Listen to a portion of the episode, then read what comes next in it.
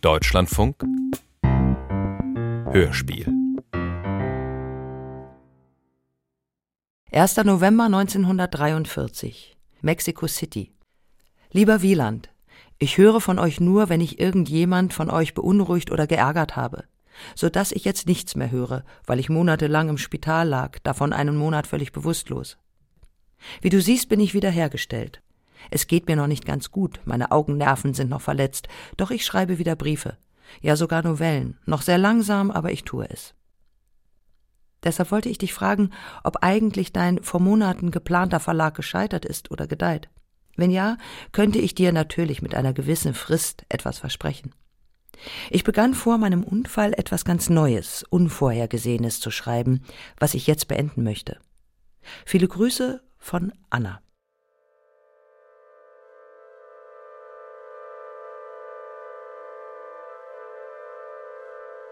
Der Ausflug der toten Mädchen.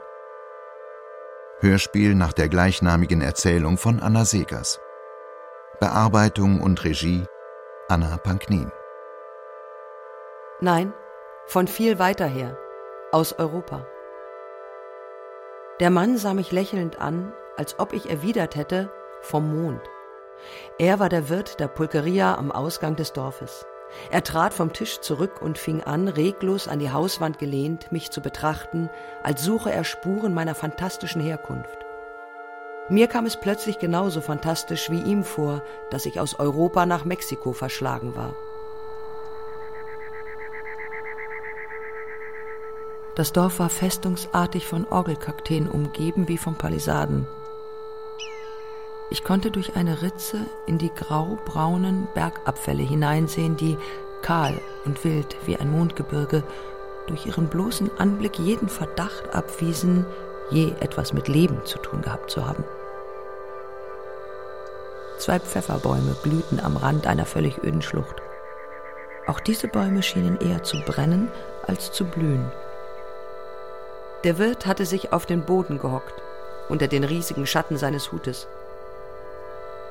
Er hatte aufgehört, mich zu betrachten. Ihn lockten weder das Dorf noch die Berge. Er starrte bewegungslos das Einzige an, was ihm unermessliche, unlösbare Rätsel aufgab. Das vollkommene Nichts.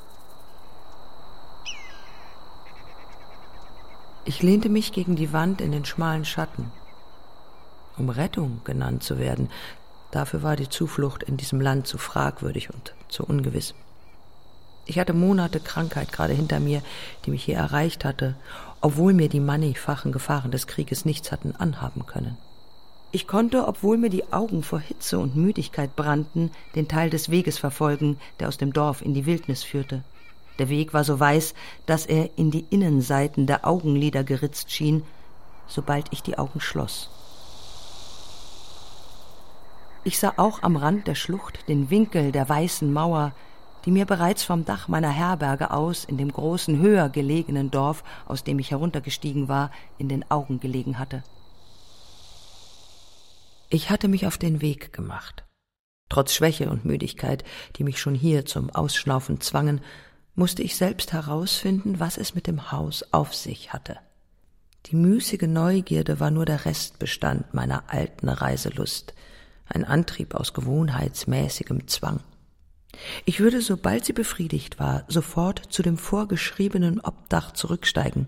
Die Bank, auf der ich ausruhte, war bis jetzt der letzte Punkt meiner Reise, sogar der äußerste westliche Punkt, an den ich jemals auf Erden geraten war. Die Lust auf absonderliche, ausschweifende Unternehmungen, die mich früher einmal beunruhigt hatte, war längst gestillt bis zum Überdruss. Es gab nur noch eine einzige Unternehmung, die mich anspornen konnte. Die Heimfahrt. Das Rancho lag, wie die Berge selbst, in flimmerigen Dunst, von dem ich nicht wusste, ob er aus Sonnenstaub bestand oder aus eigener Müdigkeit, die alles vernebelte, so dass die Nähe entwich und die Ferne sich klärte wie eine Fata Morgana. Ich stand auf, da mir meine Müdigkeit schon zuwider war, wodurch der Dunst vor meinen Augen ein wenig verrauchte.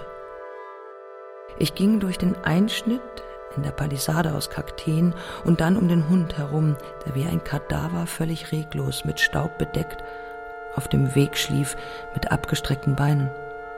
Es war kurz vor der Regenzeit. Die offenen Wurzeln kahler, verschlungener Bäume klammerten sich an den Abhang, im Begriff zu versteinern. Die weiße Mauer rückte näher.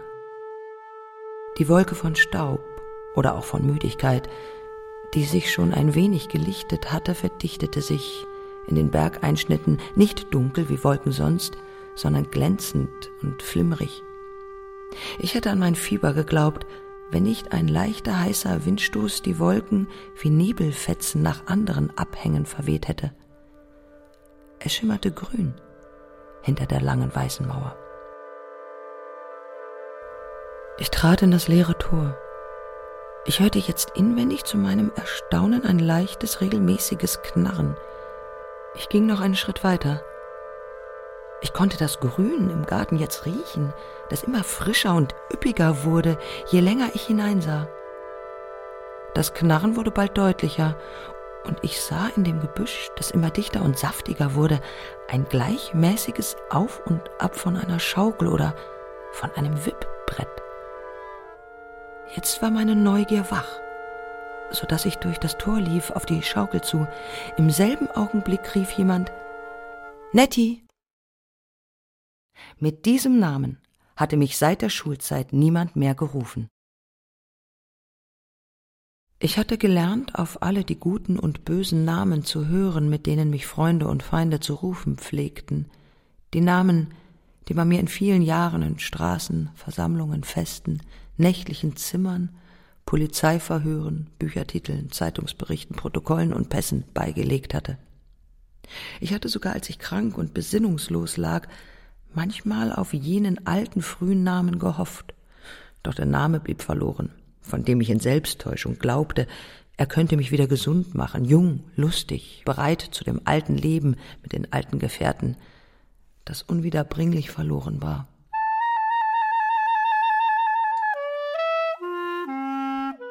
Beim Klang meines alten Namens packte ich vor Bestürzung, obwohl man mich immer in der Klasse wegen dieser Bewegung verspottet hatte, mit beiden Fäusten nach meinen Zöpfen. Ich wunderte mich, dass ich die zwei dicken Zöpfe anpacken konnte. Man hatte sie also doch nicht im Krankenhaus abgeschnitten.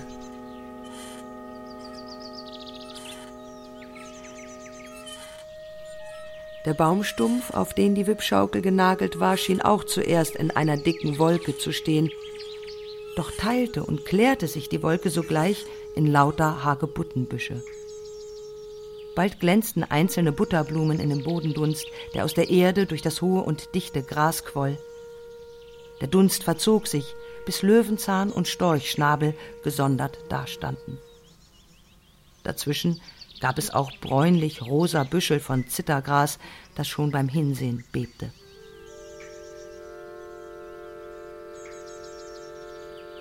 Auf jedem Ende der Schaukel ritt ein Mädchen, meine zwei besten Schulfreundinnen. Leni stemmte sich kräftig mit ihren großen Füßen ab, die in eckigen Knopfschuhen steckten. Mir fiel ein, dass sie immer die Schuhe eines älteren Bruders erbte.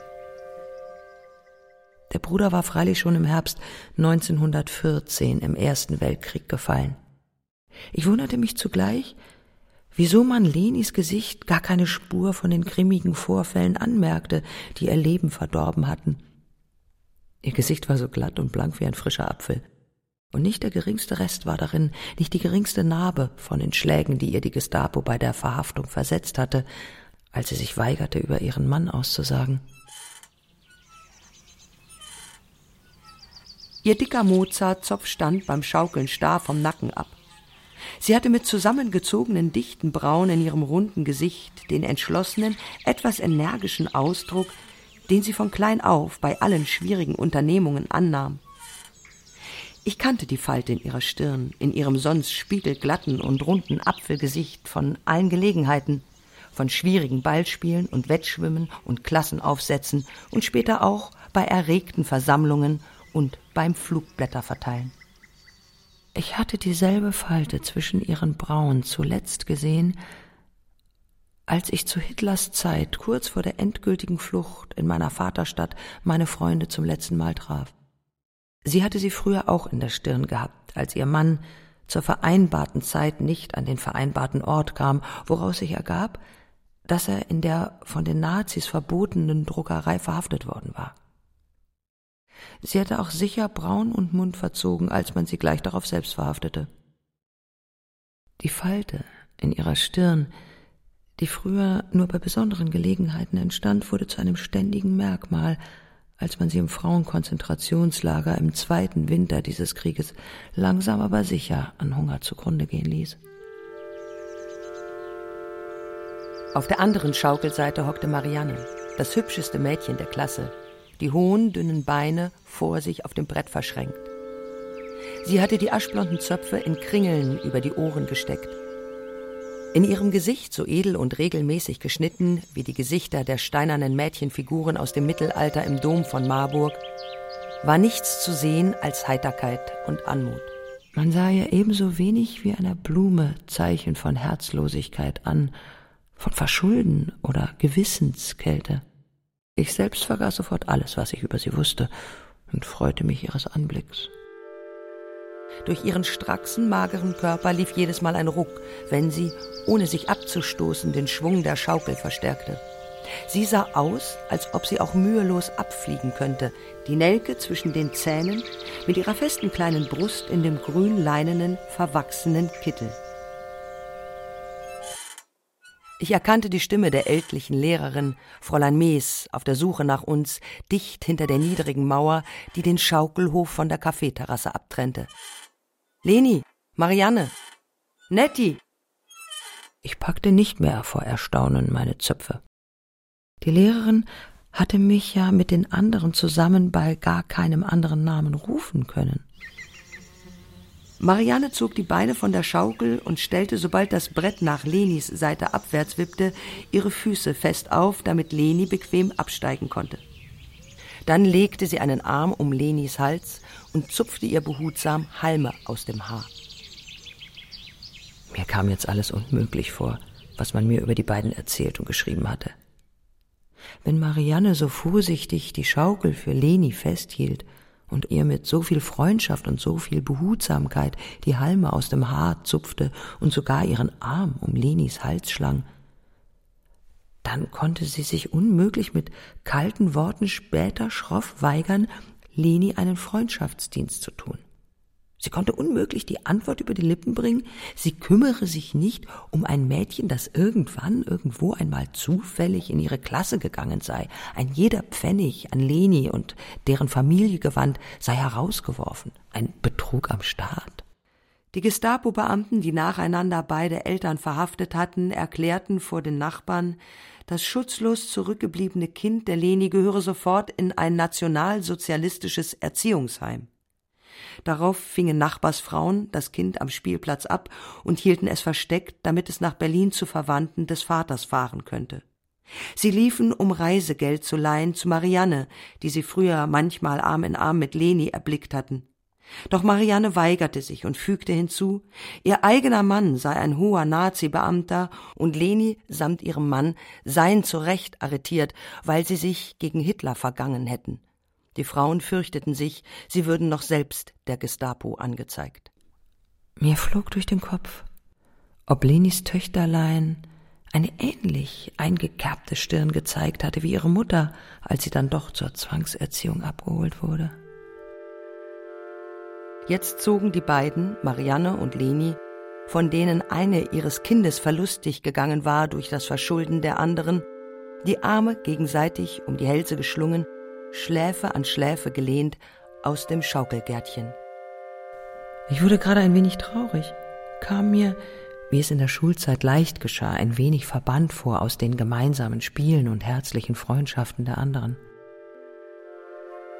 Da blieben die beiden noch einmal stehen und nahmen mich in die Mitte. Wir zogen wie drei Küken hinter der Ente, hinter Fräulein Mees her, auf die Kaffeeterrasse. Fräulein Mees hinkte ein wenig, was sie zusammen mit ihrem großen Hintern einer Ente noch ähnlicher machte.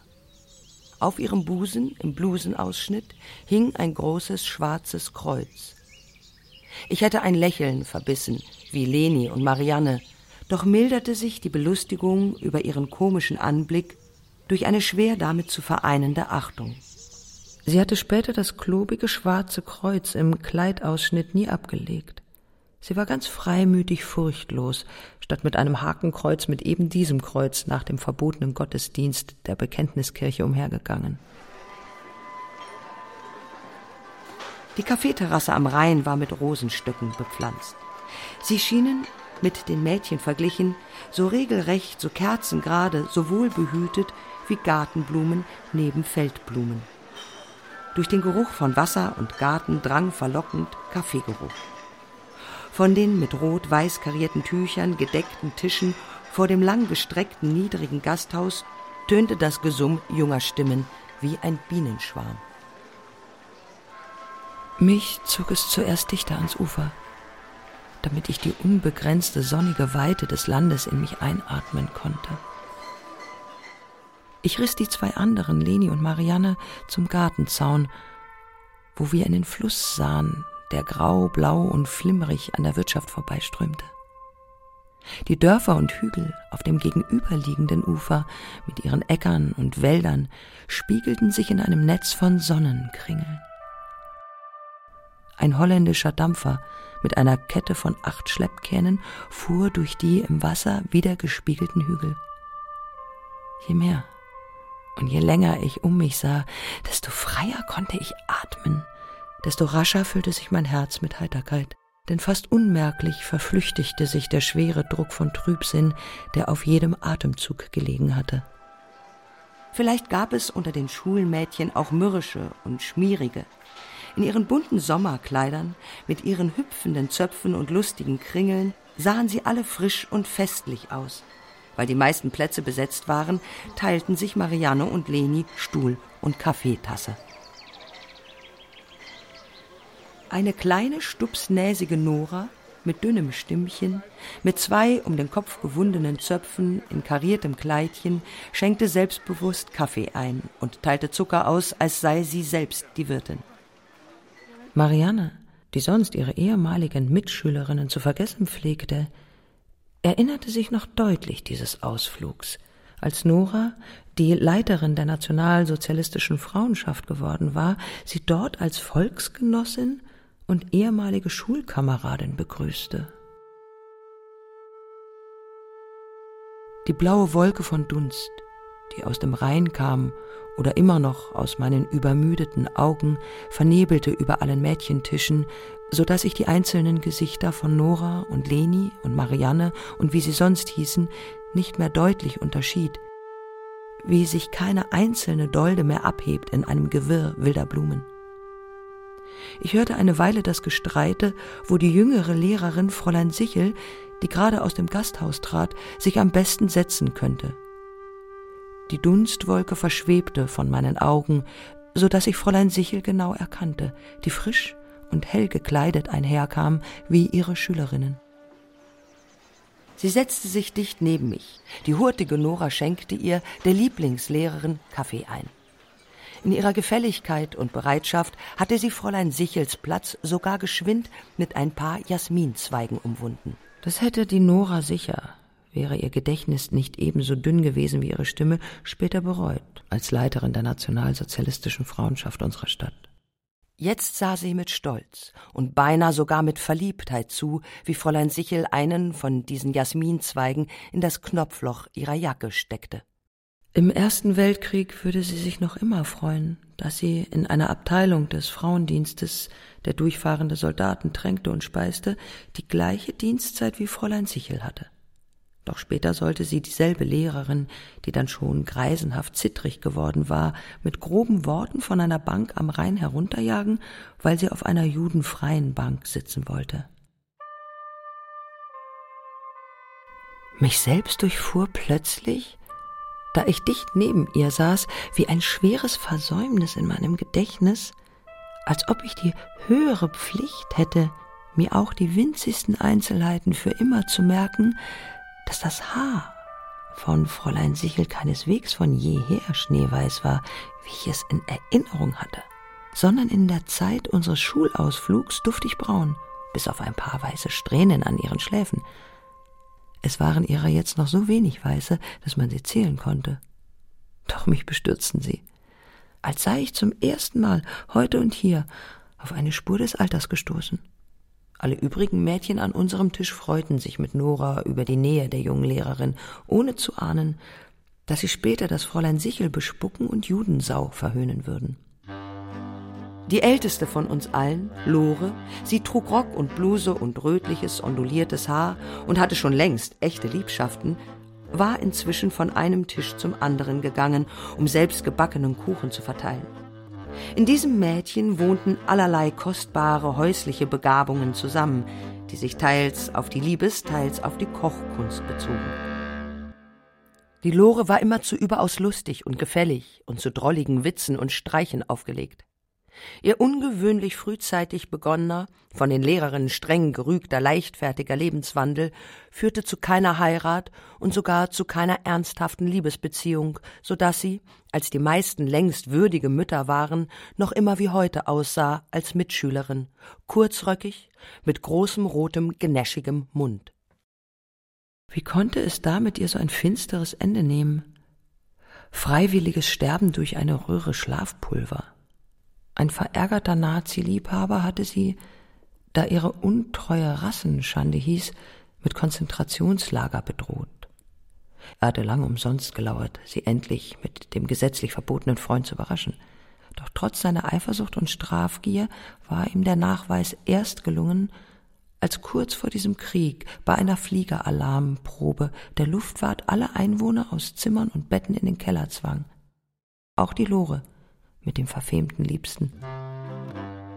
Sie schenkte nun heimlich, was uns aber doch nicht entging, ein übrig gebliebenes Zimtsternchen der ebenfalls auffällig hübschen, pfiffigen, mit zahllosen natürlichen Löckchen geputzten Ida. Sie war ihr in der Klasse die einzige Freundin, da Lore sonst wegen ihrer Belustigungen ziemlich schief angesehen wurde. Wir munkelten viel über die fidelen Verabredungen von Ida und Lore auch über ihre gemeinsamen Besuche der Schwimmanstalten, wo sie gelenkige Gefährten zum Freischwimmen trafen. Ida machte bei Zeiten Schluss mit dem lockeren Leben. Aber es kam auch bei ihr nicht zur Heirat, weil ihr Bräutigam vor Verdun fiel. Dieses Herzeleid trieb sie zur Krankenpflege, damit sie wenigstens den Verwundeten nützlich werden könnte. Da sie ihren Beruf mit dem Friedensschluss 1918 nicht aufgeben wollte, trat sie bei den Diakonissinnen ein. Ihre Lieblichkeit war schon ein wenig verwelkt. Ihre Löckchen waren schon ein wenig grau, wie mit Asche bestreut, als sie Funktionärin bei den nationalsozialistischen Krankenschwestern wurde, und wenn sie auch in dem jetzigen Krieg kein Bräutigam hatte, ihr Wunsch nach Rache, ihre Erbitterung waren immer noch wach. Sie prägte den jüngeren Pflegerinnen die staatlichen Anweisungen ein, die zur Vermeidung von Gesprächen und falschen Mitleidsdiensten bei der Pflege Kriegsgefangener mahnten.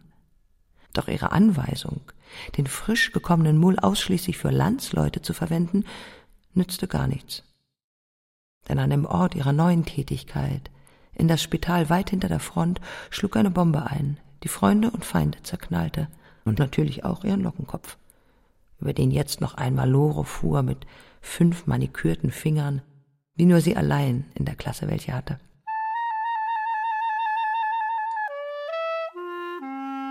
Gleichzeitig schlug Fräulein Mees mit dem Löffel an die Kaffeetasse und befahl uns, unseren Geldbeitrag zum Kaffee in den Zwiebelmusterteller zu werfen, den sie gerade mit ihrer Lieblingsschülerin um die Tische herumschickte.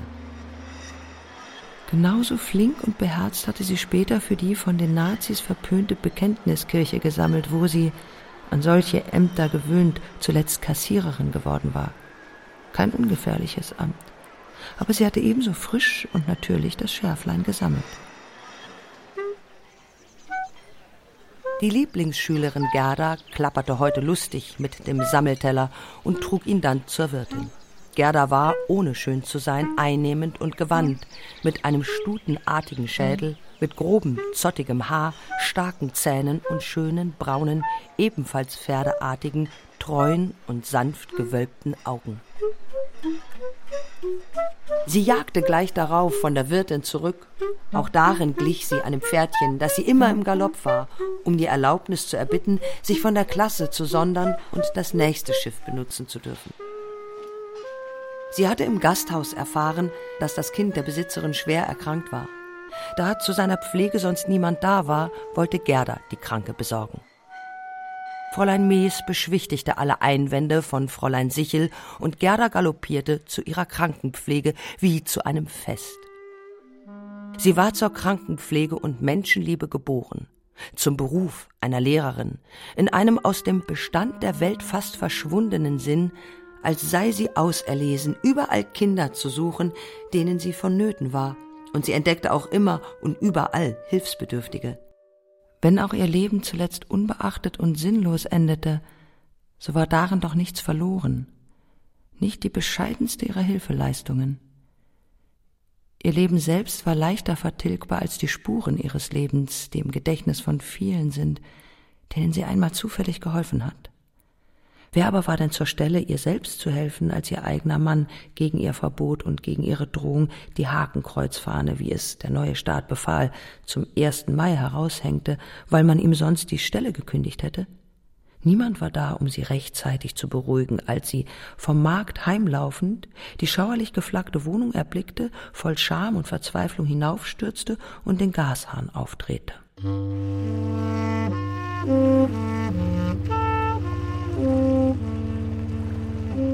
Ein Dampfer tutete vom Rhein her. Wir reckten unsere Köpfe. Auf seinem weißen Rumpf stand in goldener Schrift Rehmagen. Obwohl er weit abtrieb, konnte ich den Namen mit meinen kranken Augen glatt entziffern. Ich sah das Rauchgekräusel überm Schornstein und die Luken der Kajüte. Ich verfolgte die Fahrbahn des Dampfers, die sich in einem Fort glättete und in einem Fort neu entstand. Meine Augen hatten sich inzwischen in der gewohnten, vertrauten Welt eingewöhnt. Ich sah alles noch schärfer als bei der Durchfahrt des holländischen Schleppers. Es haftete diesem Dampferchen Rehmagen auf dem breiten, stillen Strom, Dörfer streifend und Hügelketten und Wolkenzüge, eine durch nichts verlorene, durch nichts verlierbare Klarheit an, die durch nichts auf der Welt zu trüben war. Ich hatte auch bereits selbst auf dem Deck des Dampfers und in den Bullaugen die bekannten Gesichter festgestellt, die die Mädchen jetzt laut ausriefen. Lehrer Schenk, Lehrer Reis, Otto Helmholtz, Eugen Lüttgens, Fritz Müller. Alle Mädchen riefen miteinander, das ist das Realgymnasium, das ist die Unterprima.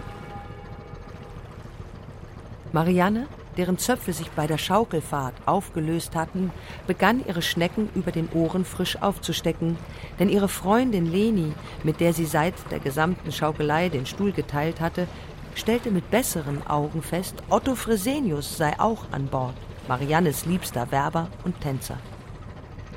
Leni flüsterte ihr überdies zu, Sie steigen hier aus. Er zeigt mit der Hand.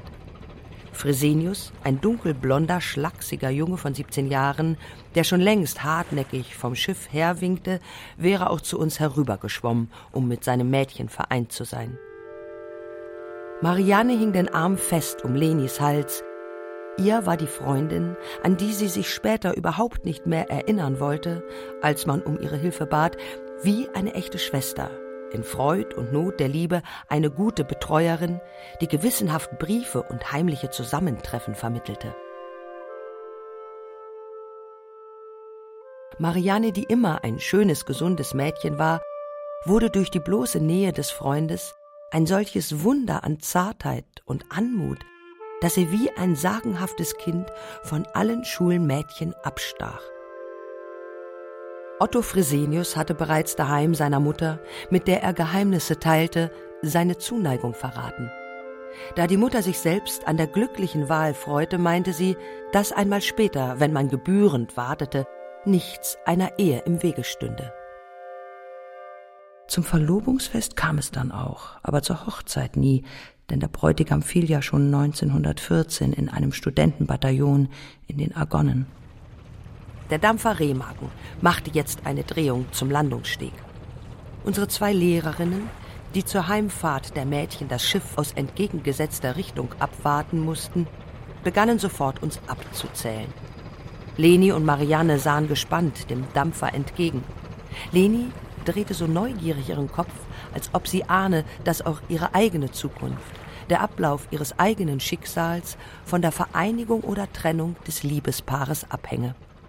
Jetzt kam Otto Fresenius, dem ein Geschoss im Ersten Weltkrieg den Bauch zerreißen sollte, von seiner Liebe angespornt, als erster über den Landungssteg auf den Wirtsgarten zu. Marianne, die eine Hand nie von Lenis Schulter wegzog, gab ihm ihre freie Hand und überließ sie ihm. Nicht nur der Leni und mir, uns Kindern allen war es klar, dass diese zwei ein Liebespaar waren. Sie gaben uns zum ersten Mal nicht geträumt, nicht gelesen aus Dichtungen oder Märchen oder aus klassischen Dramen, sondern echt und wirklich den richtigen Begriff eines Liebespaares, wie es die Natur selbst geplant und zusammengefügt hat. Einen Finger noch immer in seinen gehängt, zeigte Mariannes Gesicht einen Ausdruck völliger Ergebenheit, der jetzt zum Ausdruck ewiger Treue wurde, zu dem hohen, mageren, dunkelblonden Jungen, um den sie auch, wenn ihr Feldpostbrief mit dem Stempel gefallen zurückkommt, wie eine Witwe in Schwarz trauern wird. In diesen schweren Tagen, in denen Marianne, die ich doch früher das Leben anbeten sah, mit seinen großen und kleinen Freuden, ob es um ihre Liebe ging oder um die Wippschaukel, am Leben schlechthin verzweifelte, würde die Freundin Leni, um die sie jetzt ihren Arm gelegt hielt, die Bekanntschaft des Urlaubers Fritz machen, aus einer Eisenbahnerfamilie unserer Stadt. Während Marianne lange Zeit von einer schwarzen Wolke umhüllt war, in verzweifelter Anmut, in tief trauriger Lieblichkeit, war Leni der reifste, rosigste Apfel. Die beiden Freundinnen waren dadurch eine Zeit lang auf die gewöhnliche menschliche Weise entfremdet, mit der Leid und Glück entfremdet sind. Nach dem Ablauf der Trauerzeit würde sich Marianne nach verschiedenen Treffen in Kaffeewirtschaften am Rheinufer mit ineinandergehakten Fingern wie jetzt und dem gleichen Ausdruck ewiger Treue wie jetzt auf dem länglichen, sanften Gesicht eine neue Verbindung mit einem gewissen Gustav Liebig wählen, der den Ersten Weltkrieg heil überstanden hatte und der später in unserer Stadt SS-Sturmbahnführer werden sollte. Das wäre Otto Fresenius, selbst wenn er gesund aus dem Krieg gekommen wäre, nie geworden, weder SS-Sturmbahnführer noch Vertrauensmann der Gauleitung. Die Spur von Gerechtigkeit und Rechtlichkeit, die seinen Zügen schon jetzt im Knabengesicht unverkennbar innewohnte, machte ihn untauglich für eine solche Laufbahn und solchen Beruf. Leni war nur beruhigt, als sie erfuhr, dass ihre Klassengefährtin, an der sie damals noch hing wie an einer Schwester, sich in ein frisches, neue freudenversprechendes Schicksal gefunden hatte. Sie war genau wie jetzt viel zu töricht, um zu ahnen, dass die Schicksale der Knaben und Mädchen zusammen das Schicksal der Heimat, das Schicksal des Volkes ausmachen, dass darum über kurz oder lang das Leid oder Glück ihrer Klassenfreundin sie selbst beschatten oder besonnen könnte. Mir entging jetzt genauso wenig wie Leni, das lautlose, unaustilgbare Gelöbnis im Gesicht Mariannes, das leicht wie zufällig an den Arm des Freundes gelehnt war, die Bürgschaft unzerstörbarer Zusammengehörigkeit. Leni atmete tief auf, als sei es für sie ein besonderes Glück, Zeuge solcher Liebe zu sein. Ehe sie, Leni und ihr Mann von der Gestapo verhaftet sein würden, sollte Marianne von ihrem neuen Mann Liebig, dem sie auch ewige Treue gelobt hatte, so viel verächtliche Worte über den Mann ihrer Schulfreundin hören, dass ihr selbst bald die Freundschaft mit einem für so verächtlich gehaltenen Mädchen entglitt. Lenis Mann hatte sich mit allen Mitteln gesträubt, in die SA oder SS einzutreten. Mariannes Mann, der stolz auf Rang und Ordnung war, wäre dort in der SS sein Vorgesetzter geworden. Wie er merkte, dass Lenis Mann den von ihm für so ehrenvoll gehaltenen Eintritt verschmähte, machte er die Behörden der kleinen Stadt auf den nachlässigen Untertan aufmerksam. Nach und nach war die ganze Knabenklasse mit ihren zwei Lehrern gelandet. Ein gewisser Herr Neb, ein junger Lehrer mit blondem Schnurrbärtchen, ließ nach einer Verbeugung gegen die beiden Lehrerinnen seinen scharfen Blick über uns Mädchen gehen, wobei er feststellte, dass Gerda, die er unwillkürlich suchte, nicht dabei war. Gerda pflegte und wusch noch immer im Gasthaus das kranke Kind der Wirtin ahnte nichts von dem Knabenzustrom draußen im Garten, auch nicht, dass sie der Lehrer Neb bereits vermisste, dem sie schon bei anderen Gelegenheiten durch ihre braunen Augen und durch ihre Hilfsbereitschaft aufgefallen war. Erst nach 1918, nach dem Abschluss des Ersten Weltkrieges, als die Gerda schon selbst Lehrerin war und schon beide die Schulverbesserungen der Weimarer Republik unterstützten, sollten sie sich endgültig in dem jüngst gegründeten Bund entschiedener Schulreformer treffen. Aber die Gerda blieb den alten Zielen und Wünschen treuer als er.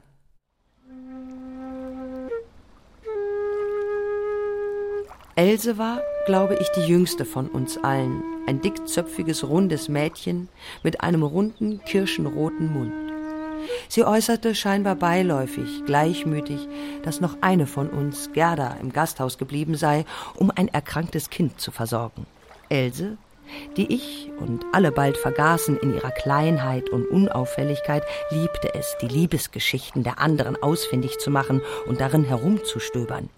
Jetzt belehrte sie das Aufglänzen in den Augen des Herrn Neb, dass sie richtig geraten hatte. Sie fügte scheinbar zufällig hinzu, das Krankenzimmer ist gleich hinter der Küche. Während die Else solchermaßen ihre Schlauheit erprobte, und sie konnte mit ihren glitzernden Kinderaugen Nebs Gedanken viel besser entziffern als mit erwachsenen, durch Erfahrung getrübten Augen, sollte ihre eigene Liebe noch lange auf sich warten lassen. Denn ihr künftiger Mann der Schreiner Ebi ging erst noch in den Krieg. Beiden war die Schreinerei wichtig und ihre drei Kinder. Der Schreiner pflegte später zu sagen, für ihn laufe sein Handwerk gleich, ob in Darmstadt, der Provinzialhauptstadt großherzogliche oder sozialdemokratische Ministerräte säßen. Auch Hitlers Macht und den Ausbruch des neuen Krieges sah er wie eine Art böses Naturereignis an, wie ein Gewitter oder wie einen Schneesturm.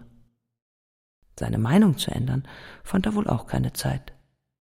Als bei dem englischen Fliegerangriff auf Mainz innerhalb von fünf Minuten seine Frau Else, er selbst, seine Kinder und seine Gesellen das Leben verließen, mit seinem Haus und seiner Werkstatt in Staub und Fetzen verwandelt.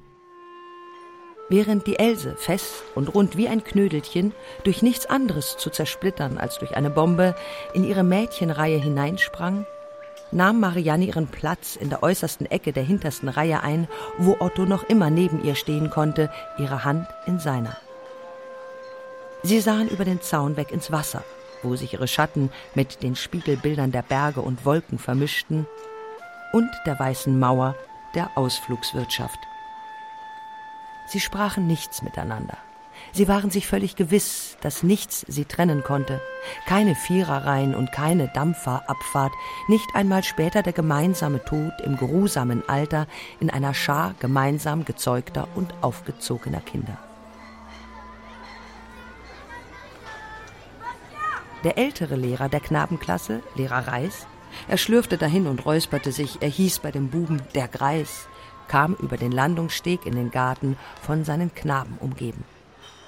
Sie setzten sich flink und gierig an den Tisch, den wir Mädchen eben verlassen hatten, und die Wirtin, die froh war, dass ihr krankes Kind noch immer von Gerda betreut wurde, brachte ihr frisches, blau-weißes Zwiebelmustergeschirr. Umgekehrt, wie es sonst geschieht, erlebte der Lehrer das Absterben seiner jungen Schüler im folgenden und im jetzigen Krieg, in schwarz-weiß-roten und in Hakenkreuzregimentern. Er aber überlebte alles unbeschadet, denn er wurde allmählich zu alt, nicht bloß für Kämpfe, sondern auch für auslegbare Äußerungen, die ihn hätten in Haft und Konzentrationslager bringen können. Während die teils gesitteten, teils strolchigen Buben, die um den Greis herumbummelten, den Kobolden aus der Sage glichen, war der Mädchenschwarm drunten im Garten piepsig und elfig. Bei unserer Abzählung hatte man festgestellt, dass ein paar Mädchen fehlten. Lore saß in der Knabenklasse, denn sie blieb immer so lange wie möglich, heute sowohl wie ihr ganzes übrigens durch Nazi-Eifersucht schlecht beendetes Leben in männlicher Gesellschaft. Neben ihr kicherte eine gewisse Elli, die ihren Tanzstundenfreund plötzlich entdeckt hatte, Walter, ein pausbäckiges Knäblein. Jetzt waren die zu seinem Kummer noch kurzen Höschen zu stramm über seinem festen Hintern. Später würde er, ein zwar schon ältlicher, aber noch äußerst ansehnlicher SS-Mann, als Transportleiter Lenis verhafteten Mann für immer fortbringen. Leni stellte sich weiter sorgfältig schräg, damit Marianne die letzten Worte mit ihrem Liebsten wechseln konnte, ohne dass sie nur ahnen konnte, von wie viel künftigen Feindschaften sie hier im Garten umgeben war. Ida, die künftige Diakonissin, trottete pfeifend mit drolligen Tanzschritten zu uns herunter. Die runden Kulleraugen der kleinen Burschen und die schrägen, behaglichen des alten Kaffeeschlürfers von Lehrer lagen erfreut auf ihrem Lockenkopf um den ein Samtband gedreht war. Einmal im russischen Winter 1943, wenn ihr Spital unerwartet unter dem Bombardement liegt, wird sie genauso klar wie ich jetzt an das Samtbändchen in ihrem Haar denken und an das weiße sonnige Wirtshaus und den Garten am Rhein und an die ankommenden Knaben und die abfahrenden Mädchen. Marianne hatte die Hand ihres Otto Fresenius losgelassen. Sie hatte auch ihren Arm nicht mehr auf Lenis Schulter. Sie stand in ihrer Mädchenreihe allein und verlassen im Nachdenken der Liebe. Trotz dieser irdischsten aller Gesinnungen stach sie jetzt von den anderen Mädchen durch eine beinahe überirdische Schönheit ab.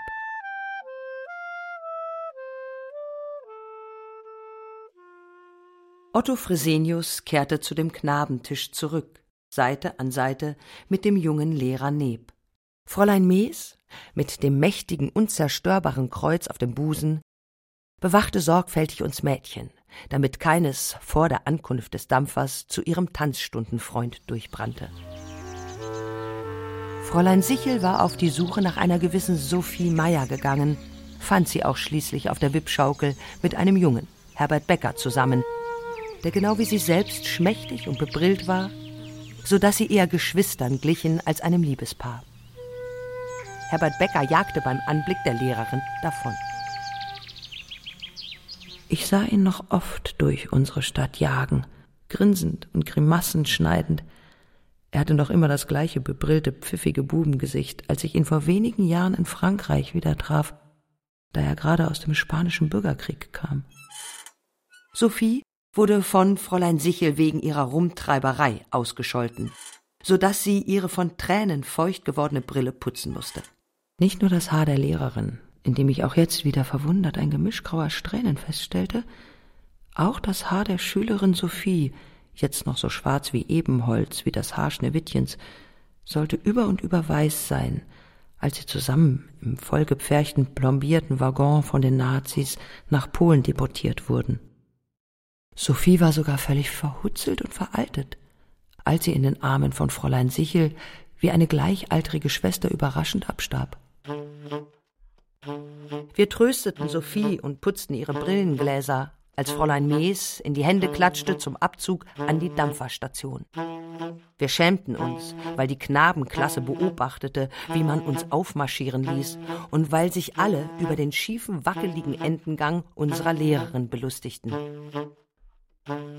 Nur bei mir milderte sich der Spott durch die Achtung vor ihrer immer gleich gebliebenen Haltung, der auch die Vorladung vor das von Hitler in Szene gesetzte Volksgericht mit Androhung von Gefängnis nichts anhaben konnte. Wir warteten alle zusammen auf dem Landungssteg, bis unser Dampfer sein Seil auswarf. Mir erschien das Auffangen des Seils durch den Bootsmann, das Winden des Seils um den Pflock, das Aufstellen der Schiffsbrücke ungemein behende, der Willkommen einer neuen Welt, die Bürgschaft unserer Wasserfahrt, so dass alle Reisen über unendliche Meere von einem Kontinent zum anderen verblassten und abenteuerlich wurden wie Kinderträume. Sie waren bei weitem nicht so erregend, so wirklichkeitstreu im Geruch von Holz und Wasser, im leichten Geschwank der Schiffsbrücke, im Knirschen der Seile, wie der Antritt der 20 Minuten langen Rheinfahrt nach meiner Vaterstadt. Ich sprang aufs Verdeck, um nahe am Steuerrad zu sitzen. Das Schiffsglöckchen läutete, das Seil wurde eingeholt, der Dampfer drehte. Sein weißer glitzernder Bogen von Schaum grub sich in den Fluss ein.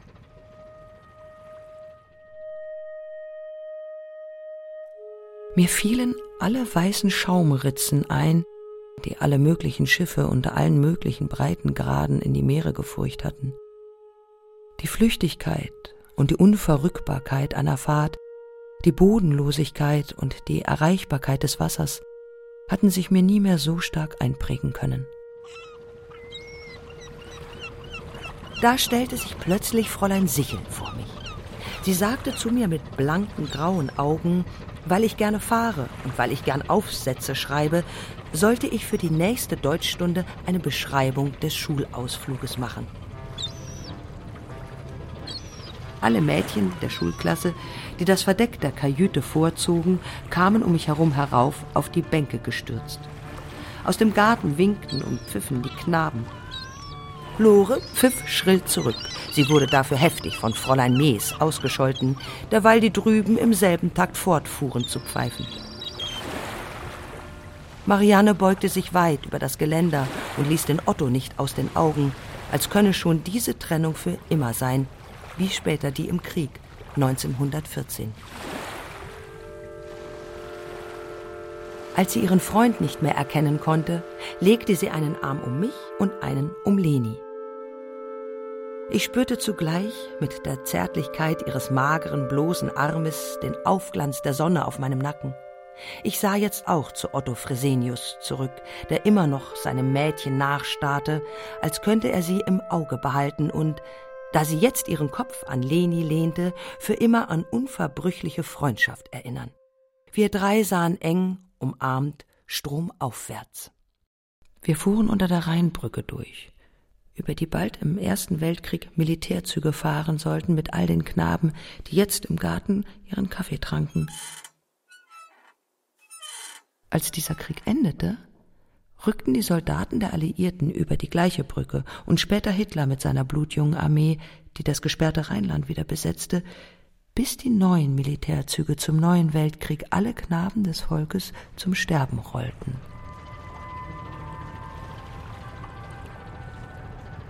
Unser Dampfer fuhr an der Petersau vorbei, auf der einer der Brückenpfeilerroute.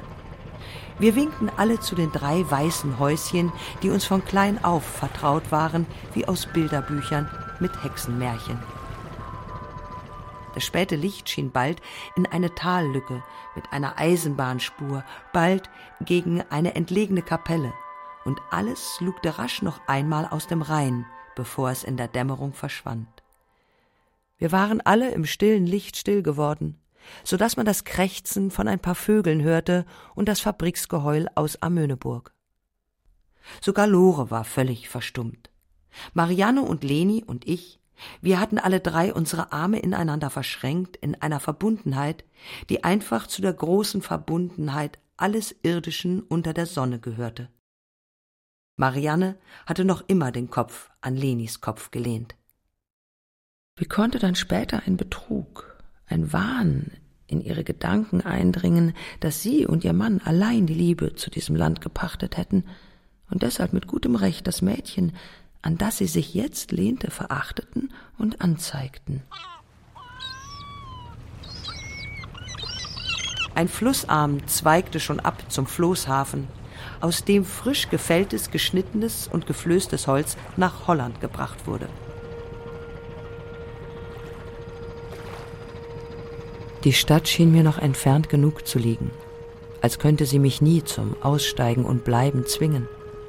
Obwohl mir ihr Floßhafen, die Platanenreihen und Warenspeicher am Ufer viel vertrauter waren als jegliche Einfahrt in fremde Städte, die mich zum Bleiben gezwungen haben.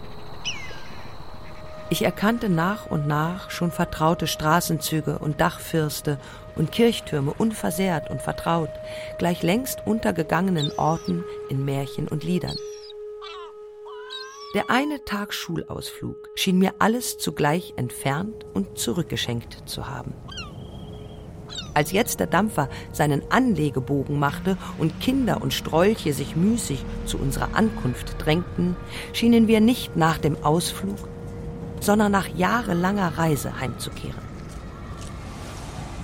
Kein Loch, kein Brandschaden haftete dieser vertrauten, winkeligen, wimmeligen Stadt an, so dass ich meine Beunruhigung legte und ich mich daheim fühlte.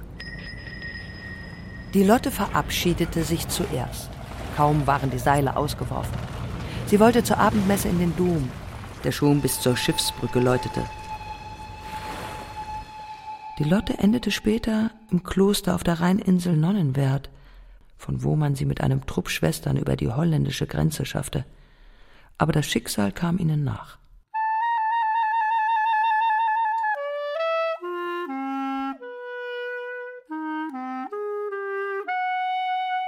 Die Klasse verabschiedete sich von den Lehrerinnen.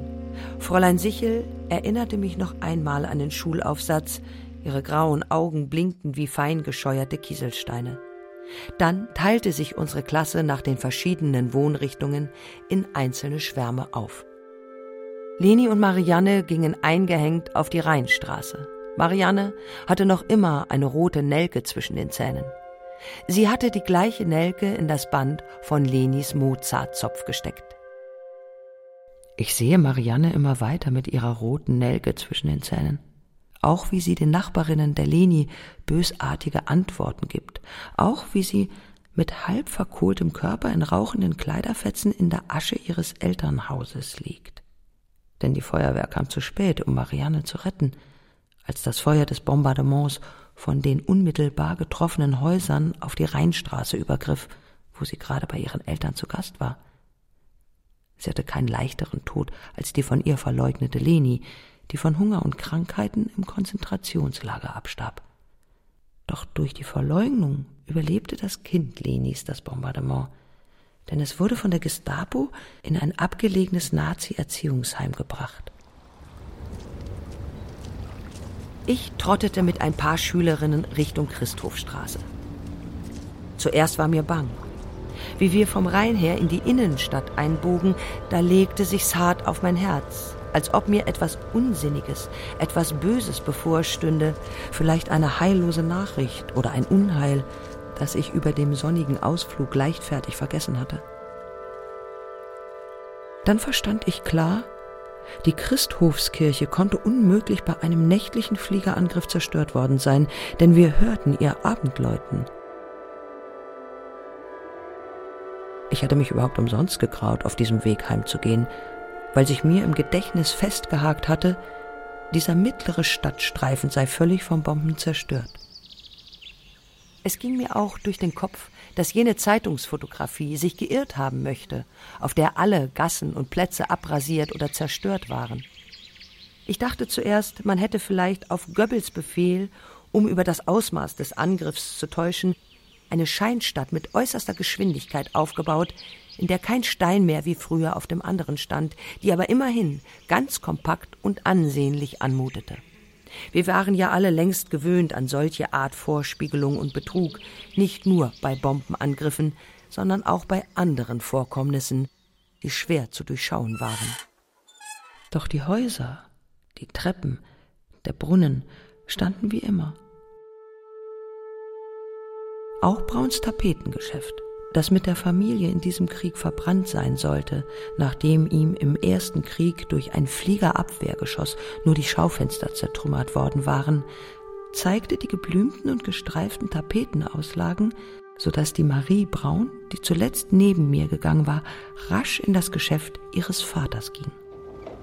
Ich lief den Rest des Weges allein. Die Läden waren gerade geschlossen worden. Ich lief durch die Flachsmarktstraße, durch ein Gewimmel heimkehrender Menschen. Sie freuten sich, dass der Tag zu Ende war und eine grusame Nacht bevorstand.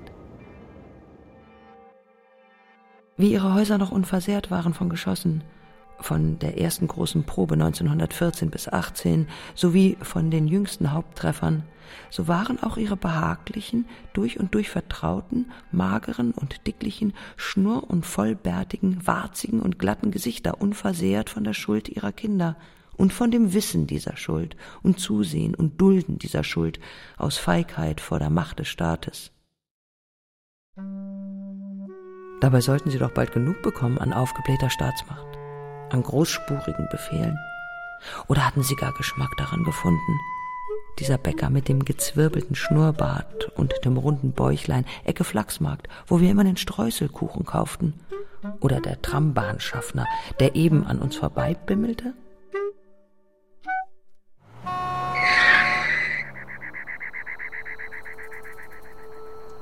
Ich hatte wieder einen Anflug von Angst, in meine eigene Straße zu biegen, als ob ich ahnen würde, dass sie zerstört war. Die Ahnung verflog bald.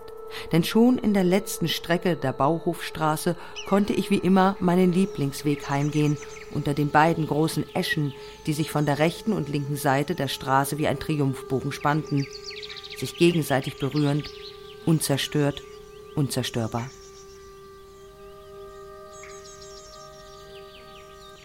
Es war mir wie immer nach Tagesausflügen zumute, als hätte ich schon geraume Zeit nicht mehr das Sausen des Windes vom Rhein her in meiner eigenen Straße eingefangen angehört. Ich war durch und durch müde, so dass ich froh war, endlich vor dem Haus zu stehen. Nur kam es mir unerträglich schwer vor, die Treppe hinaufzusteigen. Ich sah bis zum zweiten Stock hinauf, in dem unsere Wohnung lag.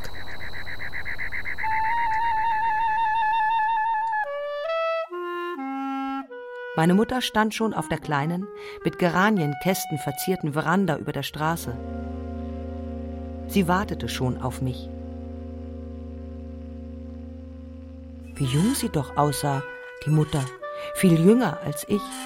Wie dunkel ihr glattes Haar war, mit meinem verglichen.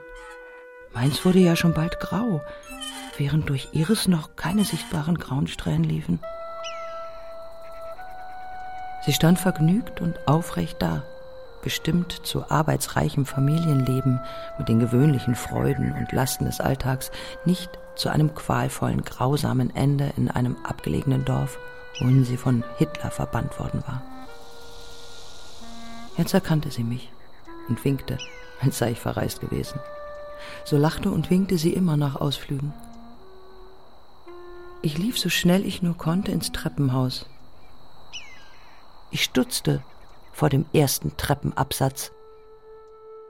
Ich war plötzlich viel zu müde, rasch hochzusteigen, wie ich noch eben gewollt hatte. Der grau-blaue Nebel von Müdigkeit hüllte alles ein. Dabei war es um mich herum hell und heiß, nicht dämmerig wie sonst in Treppenhäusern. Ich zwang mich zu meiner Mutter hinauf. Die Treppe, vor Dunst unübersehbar, erschien mir unerreichbar hoch, unbezwingbar steil, als steige sie eine Bergwand hinauf. Vielleicht war meine Mutter schon in den Flur gegangen und wartete an der Treppentür. Doch mir versagten die Beine. Ich hatte nur als ganz kleines Kind eine ähnliche Bangnis gespürt, ein Verhängnis könnte mich am Wiedersehen hindern. Ich stellte mir vor, wie sie umsonst auf mich wartete, nur ein paar Stufen getrennt. Dann fiel mir zum Trost ein, falls ich hier aus Erschöpfung zusammenbreche, mein Vater könnte mich doch sofort finden. Er war gar nicht tot, denn er kam gleich heim, es war ja Feierabend. Er liebte nur länger, als meiner Mutter lieb war, an den Straßenecken mit seinen Nachbarn herumzuschwatzen. Man klapperte schon mit den Tellern zum Abendessen. Ich hörte hinter sämtlichen Türen das Klatschen von Händen auf Teig in vertrautem Rhythmus.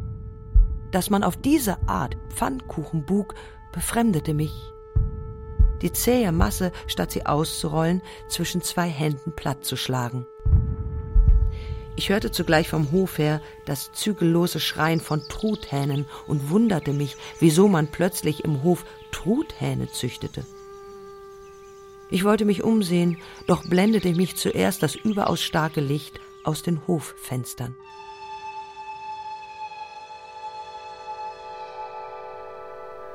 Die Stufen waren verschwommen von Dunst.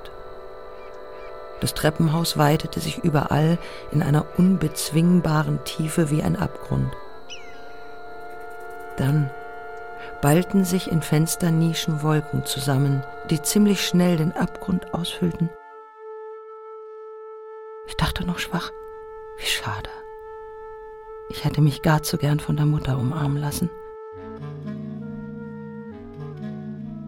Wenn ich zu müde bin, hinaufzusteigen, wo nehme ich da die Kräfte her, um mein höher gelegenes Ursprungsdorf zu erreichen, in dem man mich zur Nacht erwartet? Die Sonne brannte noch immer stark. Ihr Licht brannte nie schneidender, als wenn es schräg gerichtet war. Mir war es wie immer fremd, dass es hier keine Dämmerung gibt, sondern immer nur jähen Übergang von Tag zu Nacht. Ich nahm mich zusammen und schritt jetzt kräftiger aus. Obwohl der Anstieg in einem unbezwinglichen Abgrund verloren war, das Treppengeländer drehte und wölbte sich zu einem mächtigen, pfähleartigen Zaun aus Orgelkakteen. Ich konnte nicht mehr unterscheiden, was Bergkämme und was Wolkenzüge waren.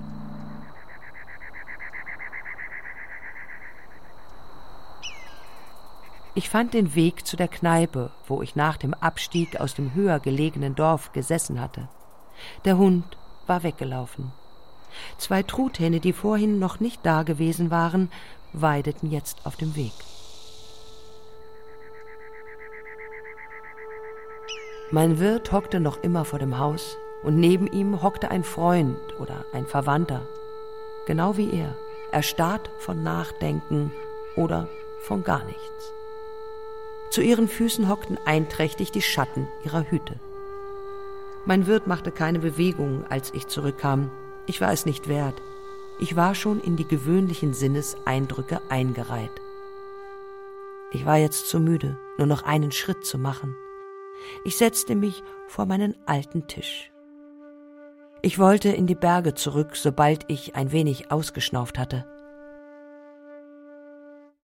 Ich fragte mich, wie ich die Zeit verbringen sollte, heute und morgen, hier und dort, denn ich spürte jetzt einen unermesslichen Strom von Zeit, unbezwingbar wie die Luft. Man hat uns nun einmal von klein auf angewöhnt, statt uns der Zeit demütig zu ergeben, sie auf irgendeine Weise zu bewältigen. Plötzlich fiel mir der Auftrag meiner Lehrerin wieder ein, den Schulausflug sorgfältig zu beschreiben. Ich wollte gleich morgen oder noch heute Abend, wenn meine Müdigkeit vergangen war, die befohlene Aufgabe machen.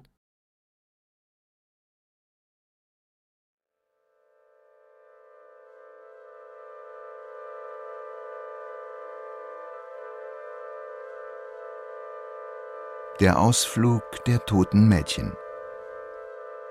Hörspiel nach der gleichnamigen Erzählung von Anna Segers. Mit Bibiana Beglau. Sprachaufnahmen Jean Schimczak. Klanggestaltung und Montage Karl-Heinz Stevens. Komposition Peter Ewald. Bearbeitung und Regie Anna Panknin. Eine Koproduktion des Deutschlandfunks mit dem Rundfunk Berlin-Brandenburg 2022. Redaktion Sabine Küchler